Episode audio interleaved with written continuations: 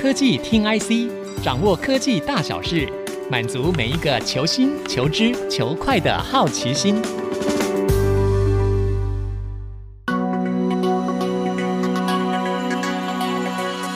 这里是 IC 之音竹科广播 FM 九七点五，欢迎收听科技听 IC，我是节目主持人李立达。本周有个特别的展览，叫做 “Testy 二零二三台湾太空国际年会，在台北的南港展览馆登场。过去啊，台湾的产业从传统制造业到电子业，跟太空的关联度相对比较低。不过，马斯克 Elon Musk 在二零零二年创办的 SpaceX，颠覆了过去由少数卫星营运商掌控的太空市场，也让台湾业者借由低轨卫星有机会一起参与这个太空大商机。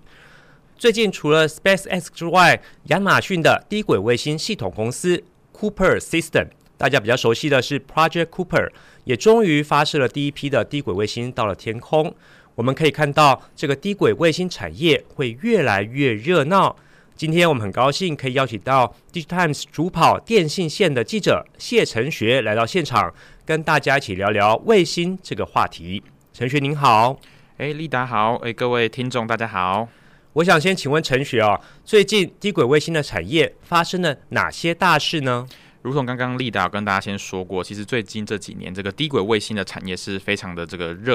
然后那最近它又发生了两件非常重要的大事。首先第一件就是这个 Project Cooper 发射了他们的首批卫星到太空中，还有就是低轨卫星产业的龙头这个 SpaceX 它转亏为盈。OK，所以这两件事呢就在最近发生的。那我们先从 Project Cooper 来说起好了。它在发射第一批卫星之后，接下来的计划会是如何呢？诶，在这个亚马逊的 Project Cooper 这部分，它其实计划是未来六年会部署超过三千两百颗的低轨卫星。那透过这些低轨卫星，在这个地球上面建构一个高速的这个宽频网络，然后它地面这边也会设立越来越多的这个算是使用者终端，然后接收器来提供网络服务。那它目前这个虽然是已经首批已经发射，但是其实因为低轨卫星它需要有很多的数量来涵盖整体的。网络，所以它是二零二四年才会开始正式量产，然后发射这个更多的低轨卫星，然后在二零二四年底会提供这个 beta 版给用户使用。所以意思是说，它现在发射的是试发射的概念吗？嗯，他现在算是就是先试试看，说他现在这个卫星，他们做这个卫星到底能不能实际在太空中运作这样子。嗯，然后您说二零二四年会发射数量比较多，对，二零二四年才会正式进入他们的这个发射期，然后在二零二四年的年底会开始提供这个测试版的给用户使用。那二零二四年发射的这个量大概多少呢？目前不是说一年发射多少，它是说六年之内它会部署超过三千两百颗这样子，可能是会慢慢的这样发射上去。了解了解，所以说在二零二四年底就会有开始有对呃顾客的 service 这样的 beta 版，是没错哦。那另外我也想提一件比较特别的事情，就是在今年。亚马逊在他们在这个 Satellite 二零二三在美国办的这个卫星展上面，还有发布一款这个终端产品，就是其实我自己认为说，它对于低轨卫星市场来说是一个嗯相当有潜力的这个竞争者哦。怎么说？因为它在这次这个卫星展上面发布了三款地面的卫星天线。它有分高阶款、标准款跟这个平价款。它光是标准款的价格就已经低于四百美元了。然后还有另外很更便宜的是更小型的超小型款式，它会比四百美元更便宜。如果以目前这个 SpaceX 他们的这个终端产品的售价来看的话，其实是更有这个优势。而且我自己也观察到说，因为亚马逊在他们在经营这个消费性电子产品或者这个个人用户的这个市场经验，其实是非常强的嘛。真的。对，然后所以它其实在这部分是有望挑战这个 SpaceX 的这个地位哦。嗯。过去亚马逊在推平板电脑的时候，其实就有颠覆市场对这个价格的想象力哈。它透过低价可以大量的铺设，这样的状况未来也会在帝国卫星来复制吗？嗯，我自己认为是说，是有可能的，因为就像刚刚这个丽达也有讲到说，他们在这个消费性电子产品或者在这个终端的这个消费者这边，他们是特别有一套自己的方法的。是是是，那想起来这个背后应该也都有很多台商在背后在支撑哈。那您刚刚也提到说，像 SpaceX，像这样看起来它会碰到很强大的一个竞争。不过最近有一个新的新闻就是讲说，SpaceX 由亏转盈啊，这代表了什么意义呢？我自己认为这个有两大意义可以来看。那首先第一点就是证明了说，其实太空的商业化是可行的，因为我们过去其实很多都会想到说，诶，在太空可能就是 NASA 或是各国的这个太空中心在做这件事情。但是 SpaceX 这个由亏转盈的这个现象呢，代表说其实这个太空商业化这个商业模式其实是可以做到的。那第二点就是，那随着 SpaceX 它这个由亏转盈，代表说整体的低卫星市场其实是有。逐渐被做大，但是我提供另外一个观点来看这件事情，就是如果低轨卫星的市场虽然已经被这个 SpaceX 的影响下慢慢的扩张，但是换句话说，它也是先被 SpaceX 占领了，代表说较晚加入市场的这个业者，必须要提升自己的竞争力，才能真的去跟 SpaceX 竞争哦。嗯，所以现在 SpaceX 在天上发射的这个卫星，好像已经有千颗以上了。对。所以它其实已经占了很大的一个，嗯，说是 territory 也好，或者是说它的市场也好。没错，其实实际上目前我们说这个低轨卫星的 Tier One 业者，就是会讲到三家，一家就是 SpaceX，还有这个英国的这个 OneWeb，还有再来就是这个 Project Cooper 这边。但其实我们刚刚这样讲下来，会发现说，其实实际上能在全世界都能顺利营运的，其实就只有 SpaceX。其实像 OneWeb，它虽然也有发布卫星，但它的这个实际可以提供商用的这个程度，是跟 SpaceX 有还有一段蛮大的落差。更不用说，刚刚亚马逊，我们刚刚讲到，它才刚发射上去而已。真的，所以其实这个发射低轨卫星也需要一个市场规模来支撑哈。像 SpaceX 刚刚已经讲了，它才前几年发射这些卫星，已经足以让它从原本亏损的状态变成获利的状态。所以其实这样的话，也可以代表说，您刚才讲。太空产业过去是由政府机构来主导，现在也可以由民间来带动了。是，那这部分我觉得有个很关键的地方是在于说，SpaceX 它在这个火箭发射技术上面是有一个算是革命性的突破。哦、对，因为它的火箭是可以发射完，然后又可以再回收，然后等于是说它在这个发射。它无论是在对外提供卫星的发射服务，或者它自己在发射它的 Starlink 的时候，都可以有更低的成本去进行。所以代表说，它虽然前期都是说，因为像太空产业需要很庞大的资本投入嘛，然后一开始也是会迎来很多亏损，但是慢慢在这个它的这个火箭发射技术啊，加上 Starlink 慢慢越来越多人在用，然后它也开始最近有看到还有调涨一些这个月费，然后所以其实它转亏为盈其实是可以预见的这样子。嗯，所以您刚才讲说，像它提供的一些卫星的服务，其实它那个费用相对来说有调整啊。对，因为它从二零二二年开始就已经慢慢在调高美国住家订户的这个月费，然后再加上啊，它在越来越多的国家开始落地，所以在这部分的营收会慢慢在打开这样子。嗯，不过您刚才讲到说，像 Project Cooper 加入这个战局之后，他们到时候从明年底开始就要对外营运了，这样子到时候也许 SpaceX 会考虑调降价格。嗯。这就是它之后如果的市场竞争机制，看他们会怎么样去调整。但是如果以目前这个客观的角度来看的话，SpaceX 几乎是吃下了所有几乎所有的这个低轨卫星服务的市场，所以到时候的那个竞争可以说是大家可以期待一下，应该会非常的精彩。真的，不过 SpaceX 好像是没有上市贵公司，所以其实。不大清楚，它到底它的获利来源是来自于地面的卫星服务，还是所谓的呃登上太空的这种火箭的服务呢？到底是哪一个部分？其实以目前的了解的状况来判断的话，应该是以这个火箭发射服务应该是目前最它最赚钱的地方，因为其实它的这个技术是几乎是没有人可以达到像它那样子的程度，然后它的那个成本是比起其他业者相比是非常的低的，所以其实你会想，你会看到说，现在甚至因为 SpaceX 的火箭发射服务太过热门，其实还有很多业者专门是做这个中介的，就是我帮你排进去可以去发射 SpaceX 的火箭这样子。哦，好像是那一种旅游中介的感觉。对对对，就是你要帮你定机位就对了。对，太热门了，太热门了。因为确实啊，我有认识一些在做卫星产业的朋友，他们也讲说，因为 SpaceX 其实颠覆了。整个过去由单一机构来掌控的这个太空发射火箭的这个权利，所以呢，他们好像每隔一段时间就有发射一般的这个火箭上太空，可是呢，机位非常的满，所以呢，你要订机位要提前一年来去预定，才有机会可以上太空。是的，没错，所以我们可以看到说，它这个技术确实对于产业来说都是颠覆性的这个革命这样子。好的，这一段呢，我们跟陈璇呢聊到太空卫星最近的一些发展状况，下一段我们继续回来聊聊相关的话题。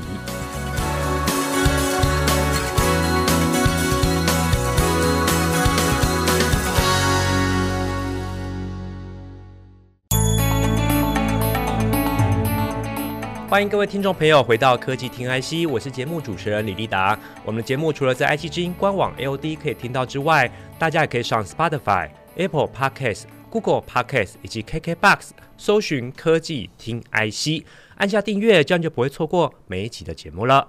今天我们邀请到 DG 探主跑电信线的谢成学来到现场，跟我们一起聊聊太空以及低轨卫星相关的话题。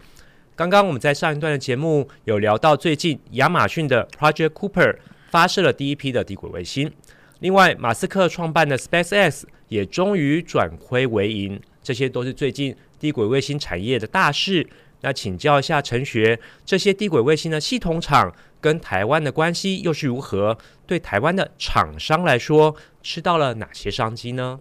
好，刚刚有讲到说，这个目前低轨卫星厂他们越来越多的，可能发射越来越多的卫星，所以其实对于他们会需要更多的可能卫星制造，然后或者是一些代工或者零组件的需求嘛。那所以其实台湾作为这个全世界很重要的这个资通讯产业的供应链，其实跟这个。卫星业者的这个关系是非常密切的哦。嗯、那我想先讲一下，就是据我了解，台湾最主要吃到的都是这个 SpaceX 的这个订单。其实这个也可能可以理解，因为我们刚刚前面有讲到说，SpaceX 目前是这个低轨卫星业者中营运的最好的，它也是有最多的卫星正在这个太空中运作。是，但其实 SpaceX 也不是全然就是哎吃到它的单就是很好的这样子，嗯、因为其实 SpaceX 它走的是。相对封闭的所谓这个苹果模式，嗯，那其实它的这个卫星的这些，无论是这个技术规格，它都是没有公开的，所以你要打进它的供应链是比较困难。等于是说，它不像我们在做手机啊，然后可能是说我就是手机就大家有统一标准、统一规格，那我有个开放系统，对，没错。然后我只要有这个技术，然后我就可以去毛遂自荐说，哎，我可以做这个，然后我成本多少啊？但其实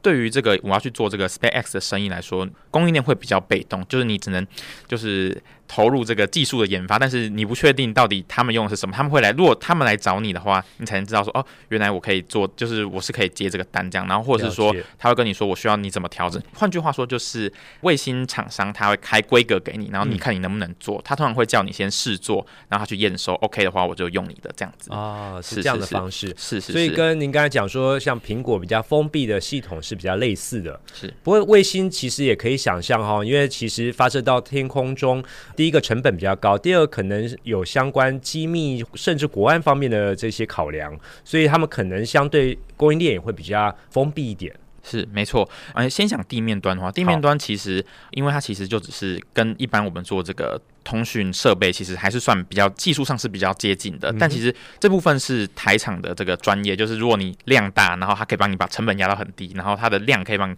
就是那个出货量都可以很大，这样这是没问题。但是另外一个比较重要的是这个太空端，因为像这个地面端，其实因为我们刚刚讲到它的技术门槛可能相对比较低，对，然后所以其实竞争业者也蛮多，像这个南韩的 Intellian 他们也都有在做这个，或是以色列的业者他们都有在做这个地面设备端。是，但其实真正我觉得决胜负的点，其实是在。这个太空端哦，太空那对太空端，就是因为太空它的环境是比较恶劣，可能它会有这个太阳辐射啊，然后那个温差会非常大，是啊，所以不是说你在地面能运作，在太空就一定可以运作，所以其实是要经过更多的这个检验或者是这个认证。那所以我觉得这个是未来台厂可以去关注的这个地方。它当然量不会到说跟地面端一样那么大啊，但是说。这个低轨卫星它的这个生命周期其实是相对这个其他的高轨道卫星是短很多的，所以其实它是几年就会有一个算是换卫星潮。所以如果你太空端也有办法应应的话，其实是可以吃下另外一一波商机的。理解。所以上太空的这一端，我知道好像叫 payload，就是所谓的酬载端，是没错。那这一端的话是它的需要真功夫了，所以它的这个考验或门槛也比较高。是是是。那不过你吃到这一块，就像您刚才讲的，就是低轨卫星它会有换新。的时间，那到时候你就可以持续再吃这个商机下去了。是，没错，了解。那我另外一个分享的是说，另外一个跟台湾也关系很密切的卫星业者 OneWeb 这边的状况是。那目前消息是指出说，OneWeb 可能在今年年底就会在台湾启用，但是初期当然不是以这个一般消费者使用，可能是以这个 B to B 或者是政府端那边的测试为主。是对。但是 OneWeb 这边我目前了解到的情况是，就像我刚刚讲的，它的地面设备这边的竞争是相对比较激烈，然后。然后像